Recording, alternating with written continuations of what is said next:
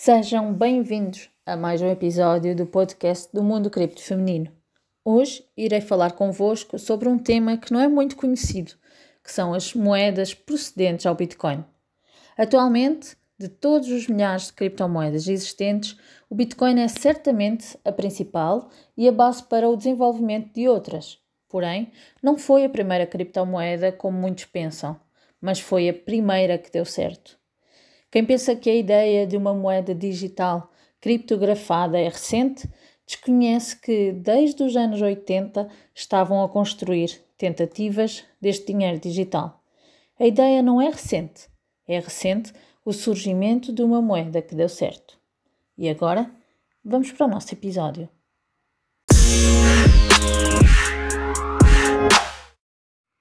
Olá, o meu nome é Katia Azanha Sou fundadora do Mundo Cripto Feminino e estou aqui para vos apresentar um episódio do podcast em que vamos falar das criptomoedas que vieram antes do Bitcoin. Antes de mais, quero esclarecer que as criptomoedas são ativos financeiros descentralizados ou tendencialmente descentralizados. Nem sempre assim o são, porque existem criptomoedas extremamente centralizadas por uma empresa ou um grupo de pessoas. As criptomoedas são totalmente digitais, independentes de autoridade central, ou pelo menos é desejável que o sejam. São criadas em uma rede blockchain, constituídos a partir de um sistema avançado de criptografia, economia, sistemas de informação, teoria dos jogos, entre muitas outras coisas. Os seus sistemas avançados protegem as transações realizadas bem como os dados daqueles que transacionam as criptomoedas e servem como forma de troca, pagamento, investimento, seja no curto ou no longo prazo. Previamente ao surgimento do Bitcoin, existiram outras criptomoedas e foi através delas que Satoshi Nakamoto, o criador de Bitcoin, que até hoje é anónimo, uh, conseguiu, através de estudos e experimentos, desenvolver uma excelente base de fundamentos para o perfeito desenvolvimento do Bitcoin. Pode-se dizer, portanto, que o Bitcoin se procedeu de várias ideias e estudos, de tentativas passadas que fracassaram, é verdade, mas que de facto favoreceram o desenvolvimento da principal criptomoeda de hoje, o Bitcoin. Os projetos anteriores ao Bitcoin não deram certo por diferentes razões. A principal delas foi a limitação da tecnologia, pois naquele tempo a internet não estava madura suficiente e não estava disponível a todos. Também os gastos, a centralização e até mesmo ataques de hackers ou golpistas que se aproveitaram. Conforme menciona Fernando Ulrich no seu livro com o nome de Bitcoin, a moeda na era digital, o Bitcoin é, em realidade, resultado de mais de duas décadas de intensa pesquisa e desenvolvimento por pesquisadores praticamente anónimos. Uma das primeiras tentativas de criação de uma moeda digital surgiu em 1989, na Holanda, onde diversos postos de combustíveis que funcionavam no horário noturno e sofriam, por isso, uh, diferentes assaltos e, ao invés de contratarem guardas de segurança, um grupo de programadores tentou associar dinheiro a cartões inteligentes. Desta forma, os motoristas recebiam um cartão em vez de dinheiro e nasceu assim o dinheiro eletrónico. Porém, antes do surgimento do cartão inteligente que eu acabei de referir, o criptógrafo americano David Chaum já realizava pesquisas para a criação de um dinheiro eletrónico. Ele desenvolveu um projeto nomeado por eCash em 1982, o qual foi lançado posteriormente em 83, mas só foi implementado com as devidas patentes em 1990, por intermédio da empresa DigiCash. O DigiCash, de forma geral, ele eliminava o controle de terceiros e poderia realizar transferências monetárias a indivíduos de modo seguro e privado, um pouco como faz o Bitcoin, mas sem ser privado. Em 1998, infelizmente, o projeto faliu, já que, à medida que a internet crescia, menos as pessoas compreendiam a necessidade da privacidade na era da informação e também pelo aumento do uso do cartão de crédito no e-commerce. Vale destacar, no entanto, que David Chom é considerado hoje o pai do anonimato na internet e foi programador de um método de votação que se assemelha muito à proposta de democracia de criptomoedas.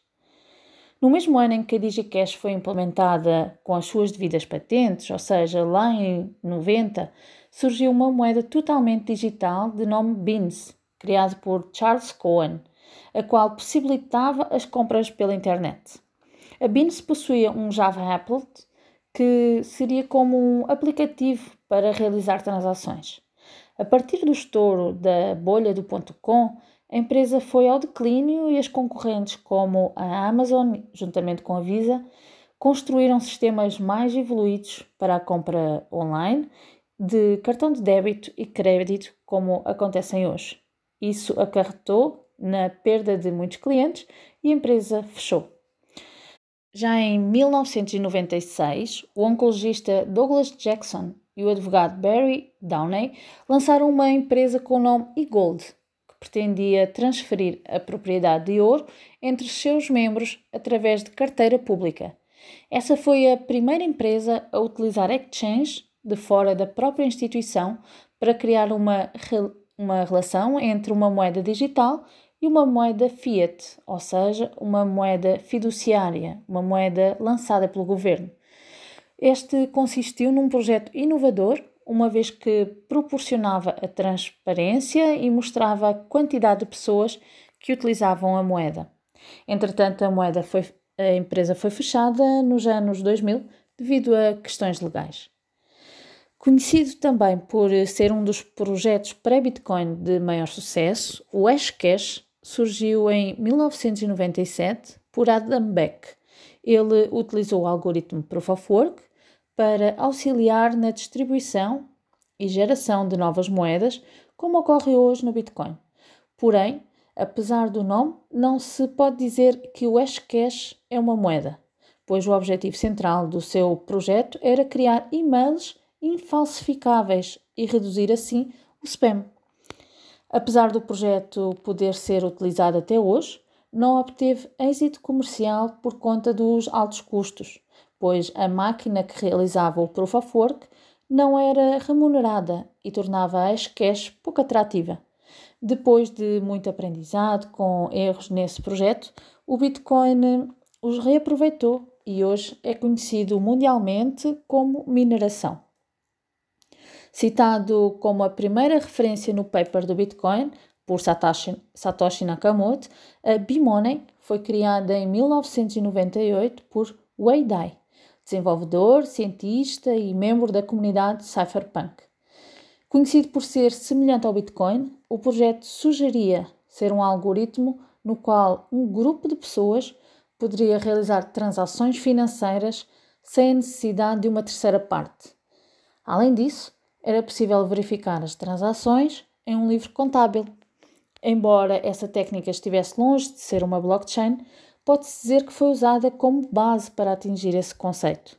O B-Money não passou de uma proposta da qual não houve um lançamento oficial, mas ocorreu que Satoshi Nakamoto procurou o Eidai e creditou o seu trabalho no white paper do Bitcoin. De igual modo, surgiu também no ano de 98 por outro criptógrafo famoso, o Nico Sabo, a BitGold. Em sua concepção original, o Proof of Work e registros de transações eram partes fundamentais do criptoativo. As transações da BitGold só poderiam ser realizadas de forma descentralizada e a confiança do sistema era distribuída entre os indivíduos que utilizavam a sua rede. Onde será que nós já ouvimos isto? No entanto, o ativo tornou-se pouco atraente, visto que não apresentava segurança, porque o seu criador não encontrou uma solução para torná-lo incopiável. Uma outra criptomoeda pré-existente ao Bitcoin foi a Flux, de 1998 também. A moeda virtual foi emitida como parte de uma campanha de marketing, sendo que cada Flux equivalia a um dólar. Pessoas recebiam as moedas Flux para compras feitas no site flux.com, sendo que poderia ser trocada por outros produtos do mesmo site ou de sites parceiros. A empresa foi extinta porque a sua plataforma sofreu, sofreu ataques hackers de russos e filipinos e nunca atingiu um nível alto de aceitação pelo público. Anteriormente ao surgimento do Bitcoin, em 2004, o criptógrafo Alfini desenvolveu um método reutilizável de Proof of Work, resolvendo o problema do gasto duplo que se refere ao ato de usar mais de uma vez em diferentes transações os mesmos ativos. Quando o projeto ganhou forma de criptomoeda, passou-se a se chamar Repo. Este modelo evitava a adulteração de moedas, mas não resolveu a questão de criar e distribuir o suprimento inicial delas. Em termos gerais, é possível esclarecer que Satoshi Nakamoto encontrou a solução para diversos problemas das criptomoedas acima e uniu todas as principais características benéficas delas com a criação do Bitcoin. Foi assim que, no dia 31 de outubro, no meio de uma crise global, Satoshi Nakamoto, desconhecido até hoje, lançou num fórum de, dos cypherpunks um documento com a descrição de uma nova criptomoeda, ou melhor, de um novo sistema de dinheiro digital. Esse documento, que é chamado White Paper do Bitcoin, tinha como título Bitcoin, a Peer-to-Peer Electronic Cash System. Assim, podemos definir o Bitcoin como um sistema de dinheiro eletrónico de ponto a ponto ou de pessoa para pessoa. Existem relatos que, na altura, as pessoas do fórum não levaram Satoshi muito a sério mas no dia 3 de janeiro de 2009 o Bitcoin começou a rodar e tem estado a funcionar mais de 99% do tempo. Através de um sistema revolucionário, Satoshi fez o que o Bitcoin fosse o que é hoje: descentralizado, transparente, irreversível, seguro, rápido, divisível, portátil, não copiável, protegido contra hackers, registado em blockchain entre tantas outras coisas. A partir do advento do Bitcoin, surgiu assim uma das maiores revoluções tecnológicas sem precedentes e com potencial de mudar o mundo. Era isto que eu vos queria trazer, esta informação das criptomoedas que existiram antes do Bitcoin, explicar que o Bitcoin não foi efetivamente a primeira criptomoeda, foi a primeira que deu certo. Satoshi Nakamoto teve a capacidade de pegar no que havia de melhor nas outras criptomoedas, resolver os problemas que existiram, aproveitar-se de que a internet já estava bastante desenvolvida, havia um problema que o Bitcoin poderia resolver. E conseguiu transformar tudo isto nesta revolução tecnológica que temos hoje, que é o Bitcoin. Espero que tenham aprendido, que tenham gostado. Sigam aqui o podcast do Mundo Cripto Feminino e falamos no próximo episódio.